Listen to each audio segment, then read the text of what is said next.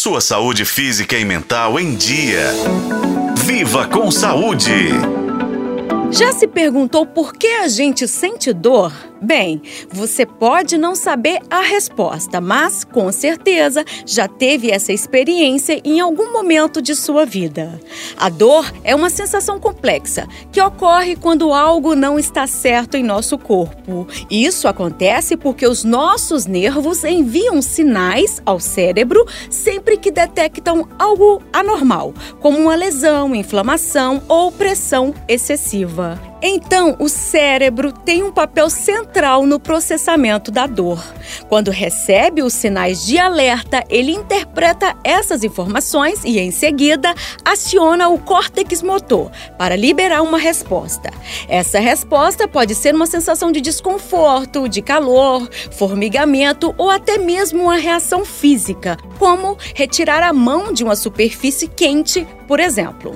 O ortopedista especialista em coluna vertebral Luiz Felipe Carvalho explica mais sobre a conexão do cérebro com a dor. A dor, ela não é sentida nem percebida no local da lesão, mas ela é estimulada do local da lesão até o centro de controle, que é o cérebro. O cérebro, por sua vez, ele não equaliza a dor, ele não diminui a dor. Por quê? porque a dor é um efeito protetor. Por exemplo, se temos uma lesão no joelho, que esta lesão está inflamada produzindo dor, consequentemente, a dor é protetora no sentido de preservarmos a articulação dolorosa. Então, o que que ocorre? A gente manca, a gente protege, a gente distribui a carga para o outro joelho, para outra perna, tudo no sentido de proteção do local da lesão.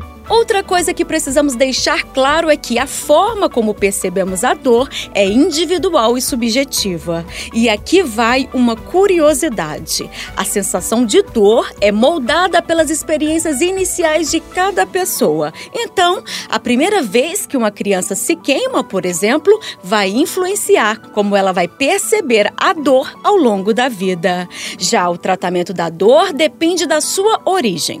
Pode envolver o uso de medicamentos fisioterapia, massagens e muito mais.